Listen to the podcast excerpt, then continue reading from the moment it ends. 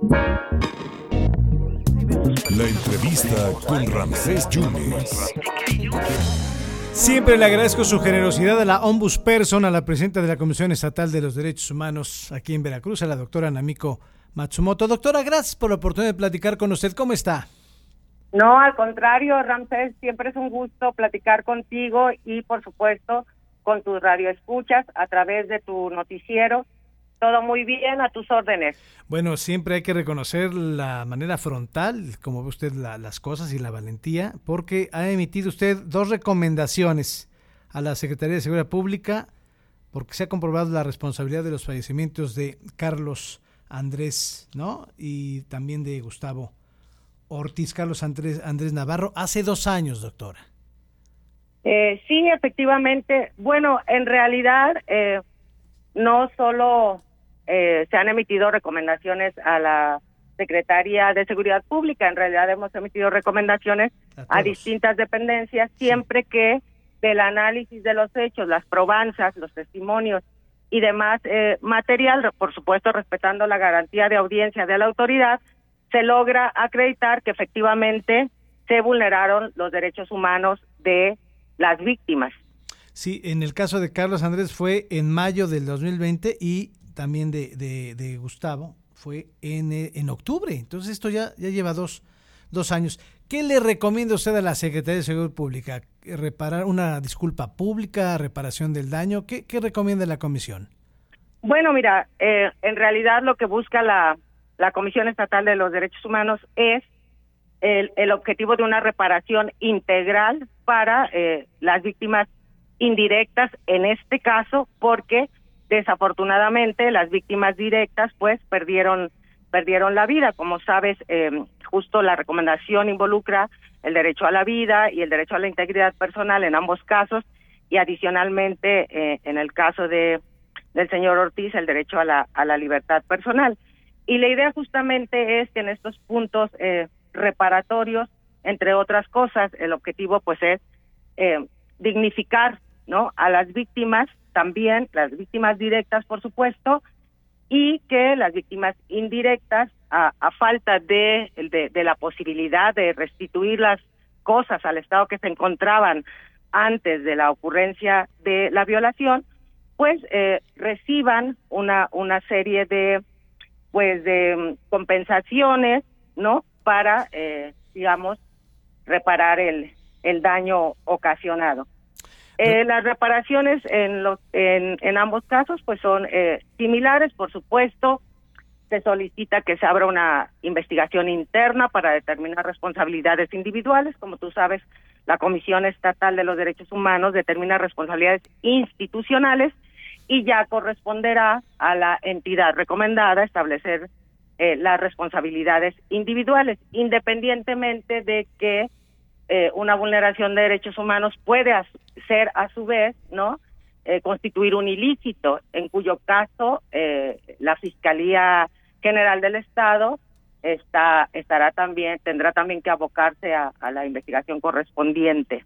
Ahora, estos dos expedientes, el 013 diagonal 2022, 031 diagonal 2022, ¿ya recibió usted respuesta por parte de la Secretaría de Seguridad Pública? con relación a la recomendación número 13, pues eh, la recomendación fue aceptada con relación a la, a la recomendación número 31, eh, no ha sido todavía aceptada. Esperemos que la eh, Secretaría de Seguridad Pública la acepte y si no, eh, las víctimas tienen el derecho a impugnar la falta de aceptación de recurrirla ante la Comisión Nacional de los Derechos Humanos. ¿Usted ha tenido contacto con los familiares de los dos finados? El área de seguimiento y, y, conclusión es la el área encargada precisamente de dar seguimiento a las recomendaciones una vez que éstas se han emitido y efectivamente eh, siempre se mantiene contacto con, con las víctimas indirectas justamente para que ellos conozcan cuál es el avance en el cumplimiento de los puntos recomendatorios, porque hay algunos en los que pues solo participa la entidad recomendada y eh, los servidores públicos involucrados, tal serían los procedimientos sancionatorios administrativos, ¿no? Pero definitivamente eh, hay otros puntos recomendatorios como que se le reconozca la calidad de víctima, que se entregue su registro, en que necesariamente participan las víctimas indirectas y entonces eh, lo hacen con el acompañamiento de la Comisión Estatal de los Derechos Humanos. Porque en el asunto de, de, Carlos, eh, lo metieron a San José por algunas eh, falsas administrativas en algún establecimiento y se decía que estaba bajo los influjos de, de que estaba intoxicado y salió que no estaba intoxicado, Carlos, doctora. Independientemente de, de eso, Ramsés, cuando el Estado tiene bajo su custodia a una persona, cual sería este caso o ambos casos, pues es absoluta y totalmente responsable de la integridad de estas personas.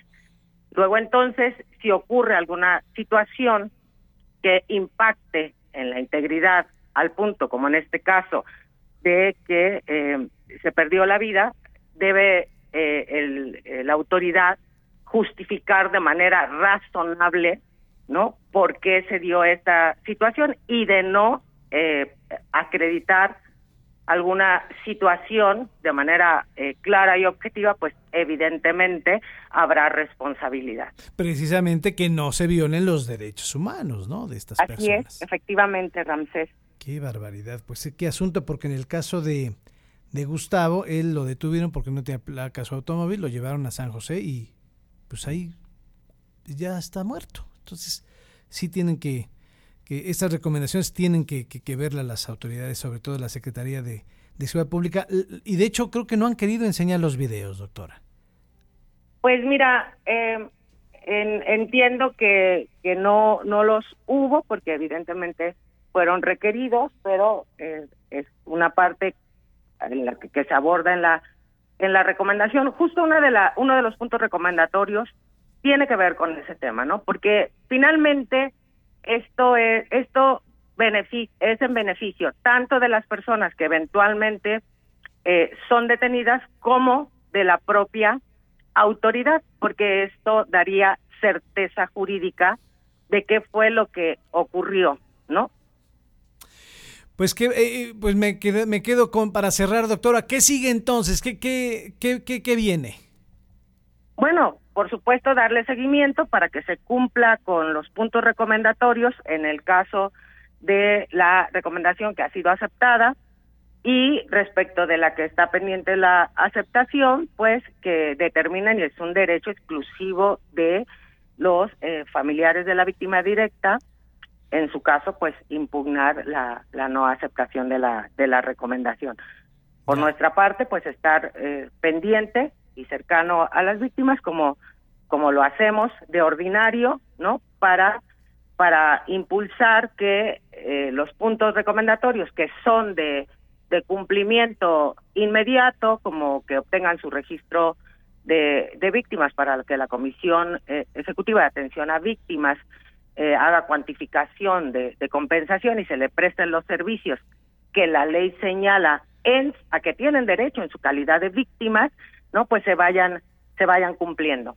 Doctora, en lo que va del año, ¿cuántas eh, observaciones, cuántas recomendaciones ya lleva a las dependencias? Pues mira, exactamente seguridad pública no no tendría el dato en este momento. En este año se han emitido 69 recomendaciones a distintas a distintas autoridades. Nosotros, eh, yo comentaba que estamos pensando con el ritmo que, que, se lleva de, de trabajo, probablemente terminar el año como entre 90 y 100 y 100 recomendaciones. Eh, ahora mismo, digo, estamos en la 69, pero tengo aquí algunas ya para revisión y autorización, así es que que pensamos que en esa numeralia andaremos aunque lo que yo siempre digo es que lo ideal es que ya no haya necesidad de emitir recomendaciones. Y fíjate que hay algo que debo eh, reconocer, digo, existe eh, apertura por parte de, de, las dependencias recomendadas, primero en el sentido de aceptar la recomendación, que eso eh, me parece que, es lo que corresponde, pues, porque porque finalmente si se emite una recomendación es que se acreditó perfectamente la vulneración de derechos humanos. Sin embargo, la propia naturaleza de las resoluciones eh, de las comisiones, que son recomendaciones, dan la posibilidad a las autoridades de no aceptarlas. Sin embargo, nosotros tenemos un índice de aceptación de recomendaciones muy alto. Y eso eh, me parece que envía el mensaje de que la autoridad asume que puede haber dentro de su eh, dentro de sus servidores públicos pues servidores públicos que actúen no fuera de la norma no y sin embargo y sin embargo eh, también admiten la, la posibilidad de enmendar esas, esas situaciones, que es finalmente a lo que se apuesta desde la Comisión Estatal de los Derechos Humanos. Primero, una cultura de prevención, es decir, que estas cosas no ocurran. Y que si ocurren, la autoridad eh, envíe el mensaje claro de que no va a tolerar este tipo de situaciones y que se sancione a los responsables. De tal suerte que la aceptación por sí misma está enviando un mensaje, un mensaje positivo. El, digamos, el, lo siguiente que, que, cerraría el círculo es que no haya impunidad. Que no haya impunidad y que si lo que se falsea se, se aclare, como en el caso de estos dos, de estos dos finados. Doctora, le mando un abrazo, gracias por su generosidad, ¿eh? Al contrario, Ramsés, siempre a la orden. Un saludo afectuoso para ti, para tu equipo y por supuesto para los radioescuchas. Muchas gracias, doctora Namiko Matsumoto, la presidenta de la Comisión Estatal de los Derechos Humanos, hablando de estas recomendaciones de estas dos personas que perdieron la vida en el 2020 en el cuartel de San José.